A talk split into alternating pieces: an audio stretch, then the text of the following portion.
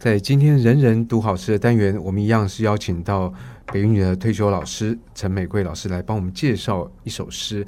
那么这是几首诗呢？刚好都是从四里选集，所以大家可能觉得奇怪，为什么这诗人都姓李呢？嗯、因为这个 选集里面选的就都是姓李的。所以今天我们要进入另外一位，除了李白，除了李商隐，我们要进入到李后主。那当然他也是一个非常。呃，有名的文学家，那除了有名于文学，也在于他在政治上面的这个表现。嗯，所以我不知道陈老师为什么今天挑他的作品来。我我想李煜、李后主啊，应该算是我们读词的一个入门。呃，当然是春花秋月何时了这样的一个虞美人哦，好像。从很小就会朗朗上口，好像是很多人生命当中第一首接触的词，可能就是我们那个年代，可能就是他的《虞美人》嘛，哈。当然，他的短短的四十岁、四十一岁的生命当中，他是一个帝王的身份。呃，除了他宋徽宗这样的一个。做皇帝应该算是不够不及格的，可是，在文人这一这个部分的话，他们是非常出色的。那尤其是李后主啊，呃，他从这个我们所谓的唐，然后慢慢到五代。呃，然后到宋之间，他的南唐的那样的一个富饶，然后文学艺术的一个高度，在那样的一个宫廷生活里头，其实是很令我们向往的。那当然，短短的这样的一个在位年间，马上就面临到我们称之为亡国之恨或者亡国之痛，这种失败者的人生，我觉得也很能够勾引我们在形象上的一个刻画。那再加上。当年读词一定会读《人间词话》，《人间词话》里头包含着那个王国维，他对于评点方面，李李后主的分量是最重的，而且给我们的感觉是说，呃，他虽然他在世俗的人事上他没有扮演好他干该扮演的角色，可是就一个文人来讲的话，他反而有一种纯粹，有一种。我们今天讲，如果讲的比较世俗一点的话，就有点白目好了。它是一种现实感，或者是他是一个家国身份感，比比较卸除的人。那反倒是他的文学上的一个呃内情会比较的纯粹，然后用赤子之心来形容他。所以他的东西应该都是出自于肺腑，呃，反映他的生活前期的、后期的生活。所以在这样的一个传奇帝王的身上有。一首的资料三只有三十多首留下来，可是每一首我们都可以对应到他当年的宫廷，以及呢被宋朝掳走之后的那样的一个俘虏的身份。嗯，那我们今天介绍这首《一壶珠》，是不是先请陈老师来是读一下？好，呃，这一壶珠它的对应的对象呢是很明确的，我们知道他生命中的大周后跟小周后，那这个是大周后哈。呃，一壶珠这词牌名嘛，小庄出过。沉潭轻注西儿阁，向人围漏丁香柯。一曲清歌，暂饮樱桃破。罗袖一残音色可，杯深悬被香劳卧。绣床斜屏娇无挪，烂绝红容笑向弹郎唾。所以，现在一般我不知道大家对于这个词的这个。会不会在现在这环境里面，我们接触到词会更少啊、哦？不会，我觉得那个整齐的五言或是七言的一个体体式感啊，因为我们现在大部分都在读新诗嘛，还包括流行歌嘛，那这种长短。反而我觉得比较像，呃，更熟悉它的一个节奏，它的一个敲击。那这种长长短短，而且分成上半阙或下半阙，就像我们今天的歌嘛，有前半首跟后半首，也可能现在当然有一些副歌的一种流畅。那这个的话，我觉得我自从在好像也是国中吧，我开始知道这种长短句之后，我几乎就是把。以前读过的唐诗或者是一种整齐的诗，先暂时放一边，因为它的新鲜度不及我们这边所遇到的句式的长短，所以我觉得它现在这样的一个诗的呃结构方式或者它的一个呈现方式。蛮符合现代人的啦，嗯、应该更容易接近，更容易接近了。对，嗯、不过还是需要有引路人来帮我们介绍。嗯，嗯是呃，其实我觉得读诗哦，以我们今天来讲的话，除了音乐上的一个背景之外，还有一个是绘画背景。像这一首诗的话，我都觉得它是一个很强烈的、很大的一个人物画。这个人物当然就是。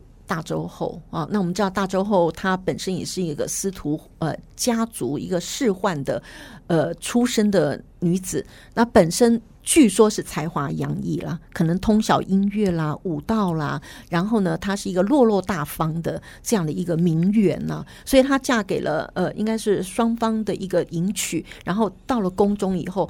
她真的可以称作为一个非常称职的这个女主人呢。我们从这个南唐他们有一些画工啊所流传的画里头，也会发现，在他们的宫廷里头，偶尔也会有一些我们称之为一个宴饮宴会。我们今天讲的 party，那在这样的一个 party 当中，好像我们通常一般所谓的夫人或者是皇后。他可能就是一种备位而已，可是就是在旁边这种服侍的，或是不出声音的。可是这个女主人实在是太出色了，她很快就从这首诗，我们几乎可以看出来，她应该是攫走了在场人的目光。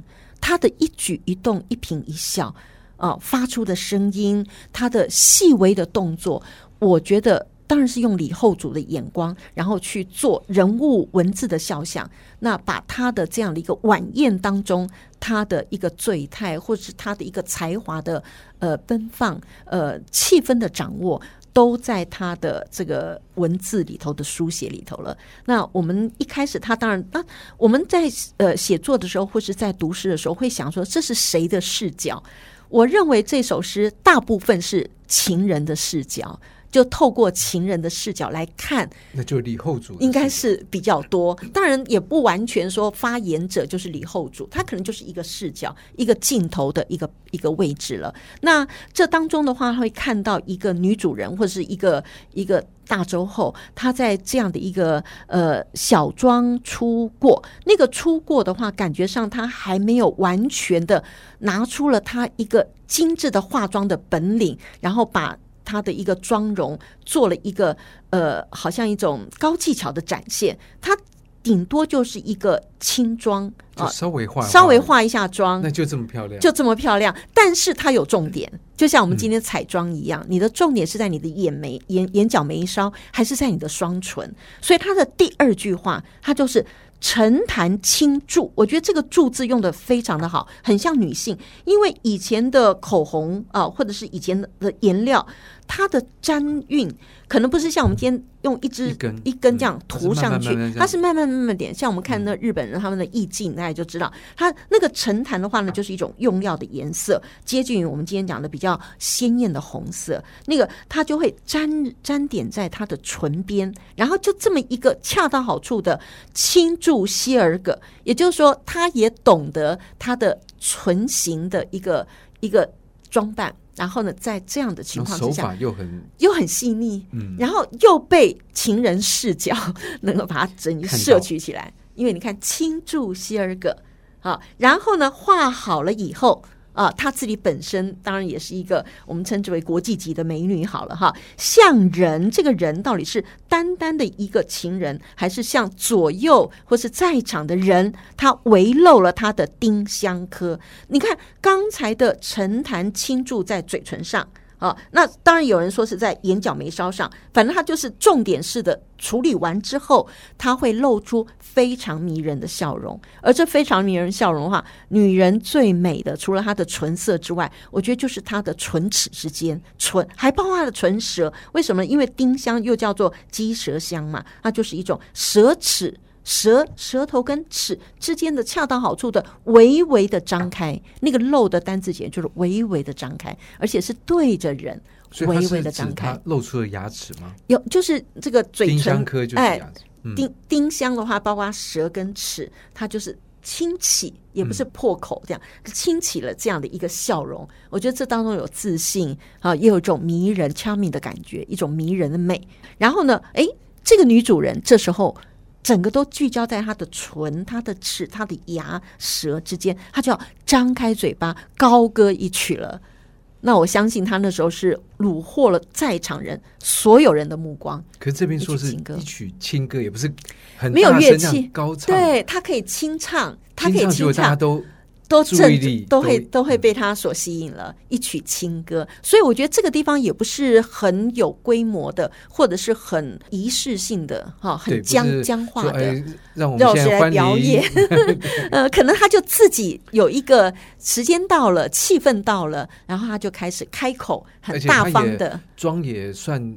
嗯，算做好了，做好了，就是可以见人，可以见人了，就可以唱了，然后就顺哈。然后最厉害的是上半阙的最后一句话，叫做“战饮樱桃破”。这个樱桃当然是樱桃小嘴，他因为他刚整个嘴嘴唇就是非常迷人嘛。我们看那个《玛丽莲梦露》啦，或是看有一些影集里头，他会觉得，哎，这个角色当中他的。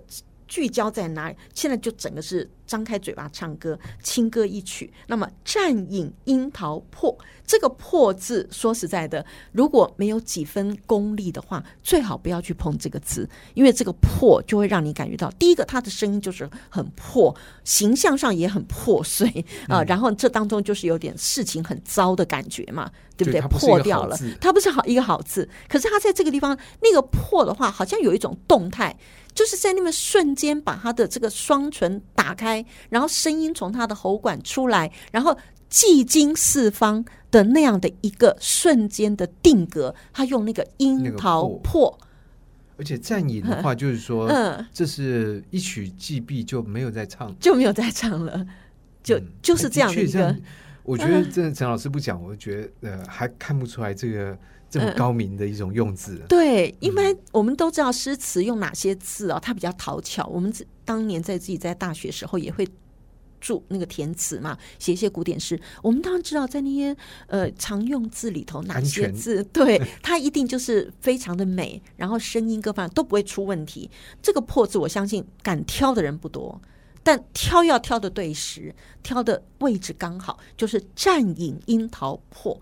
这个破它的声量、它的动感，还有它的微微张开嘴巴的那个魅力、那个迷人的感觉，它就在这个瞬间，它已经达到了那种，我觉得是有一种非常性感的位置了。是，对，而且那那个轻歌，就是说它已经有一种很清脆的那种感觉，所以这个。破就是、嗯、呃，伴随着就像刚刚陈老师讲的那个开启，这、嗯、张嘴一开的那个瞬间的一种动力在里面，嗯、但是动力并不是破口大骂，不是泼妇骂街式的，它是那种声音本身的能够镇住全场的，然后大家耳蜗全部被打开的那种感觉，然后这个破当然还是聚焦在它的唇形的动作。有人唱歌就是那个唇形就已经是他的艺术的一部分，或者说对有些人唱歌，你就会把他的不、嗯、把我们的眼光可能注意在他的嘴唇啊，是或者他的眼睛啊，对对对对对，所以这个真的是一个人物的特写，对、嗯、特写镜头，寥寥几笔就勾勒出来哈，厉害。这不论是呃，我觉得。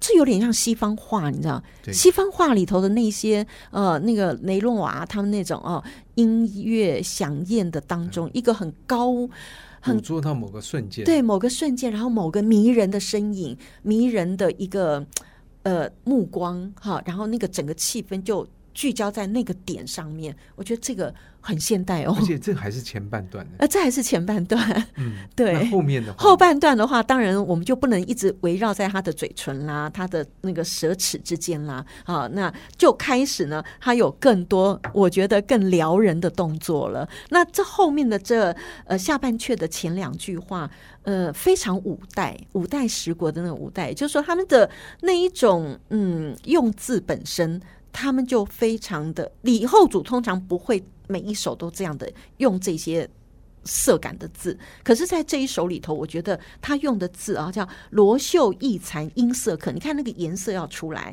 然后那个罗袖的话呢，就是女子身上的一种丝罗啊，然后那个异呢，又代表某种香气，它会晕开来。所以这里头真的是，我觉得有点彩妆，有味，有味，然后有嗅觉，这整个就是有点，这些女人很喜欢那种。彩妆啊，或是某种芬香啊，呃，去搞这些对对某些人来讲有的没得的事情。可这里头它就是一种生活的美感，或是它一种撩人的那样子一种媚态啊。所以罗秀一残音色可，这个蚕会让你感觉到这一切可能在这样的一个欢宴当中，它变得比较的不工整。可是这个不工整的话，也是某种情绪的晕开。啊，在这样的一个形貌里头，然后呢，杯身悬背相劳握，哎。呃，你可以想象吗？在西方或者我们今天讲的现代，彼此之间拿着酒杯，然后酒杯的边缘当中有那个女人啊、她的唇香或者她的唇色，然后呢沾染在那样的一个唇那个杯杯唇上面，那感觉真的很诱人的。是。而且他就是你看，而且这里面没有任何什么礼教可以发言的，对 对对的，的这个地位，他们是够富庶、够繁荣。我想当时一定没有亡国的这个、嗯、这个大义，没有亡国感。对，虽然可能敌人危机四伏，可是至少在那一那个晚宴上或者那个欢宴上，呃，没有想这些事情，就沉醉在这样的一个杯身悬背相劳握。啊，那个握的话呢，就有点沾染了啊，那样的一个唇杯那种感觉。好，接下来呢，那个女子呢，她的整个身体的一种斜卧，你看绣床斜平娇无挪，也就是说，她这时候她的身体已经不是那种站立的站姿，或者是表演者的身份，她已经我觉得有点微微醉了，微醺了。然后她就是有一个类似贵妃椅的地方，或是某一个椅座上，她就斜斜的呃靠着。当然，它本身还是非常的迷人，非常的美。然后那种娇态，那种媚态，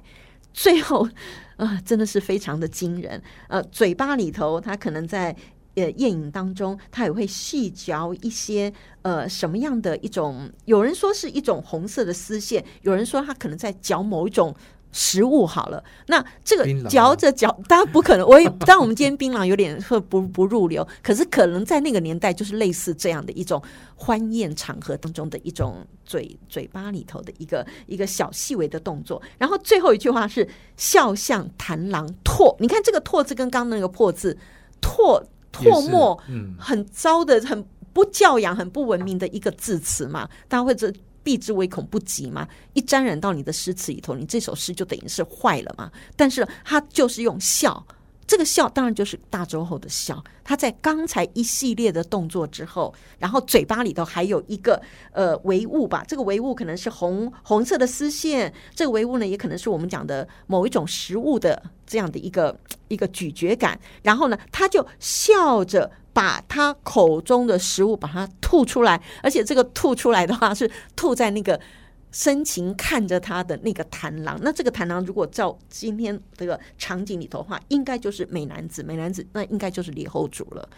调笑，你可以所以他并没有说没有我这个，哎，没有我。可是这个视情人视角都一直在，而且情人视角里头的这名女子，那今天这样的一个呃，好呃，怎么讲一个。收放的一个一个一个动作，一个媚态，我觉得已经就是今天晚上最好的一个一一幅画，或是一个表演，哈，或者是最大的高潮，应该就是在这个一举一动之间，非常的迷人，很很危险呢。吐，你是说万一不小心有那种，就是说唾这个动作秽物吗？呃，不是，就唾这个动作本身要做的有美感，不太容易。对呀，对呀。所以跟刚才的樱桃破，它都能够收放、掌握到它的那个破字的嘴唇的张开的弧度，对不对？大小，然后笑像弹郎拓，那个拓它又不能拖泥带水，它要有一点点的那个抛。抛媚眼的那个抛掷的那种感觉，然后又能够让对方感受到他被挑动，或者说他被接，他愿意接受，或者他沉醉在这样的一个呃情调当中。我觉得这个是很不容易的。嗯，那不要忘了，这个书写者是李后主，所以那个体感、那个情绪的高昂或者情绪的动感。当然，对方是一个出招者，可是他在这边有点是双人舞的感觉，他自己也觉得很欢宴了，嗯，很享乐的，很享受的这样的一场这个晚宴的感感觉。而且在这里面，其实从前面到中间到后面，那个嘴唇都是非常重要的，非常重要。最后还是一个烂绝红容，而且你看那个我们通常那个烂绝红容，好像有点您刚讲那个绝槟榔，我觉得是有点那样的一个。一个状态了哈，通常我们会今天路上碰到一个槟榔，在很多文化里面其实是应该没有那么高级的东西，对，它可能是某一种哈，更有一种包括礼仪、包括仪式的东西都需要，它是珍贵的东西，对，也可能是这样，对。对，所以不管怎么样，我觉得其实在这里面，这个嘴唇的意象意象其实非常的 非常的清楚，而且非常的迷人。尤其现代的艺术哦，它有时候不一定要画整张脸哦，它有时候那个。包括影音呢，或是绘画，它把那个纯的一个一个状态哈，做一个意象的发挥，它其实还非常的 符合现代艺术。嗯，而且可能在李后主的词汇里面没有，但我们现代人就会说，这是这是一首非常性感的。对对对。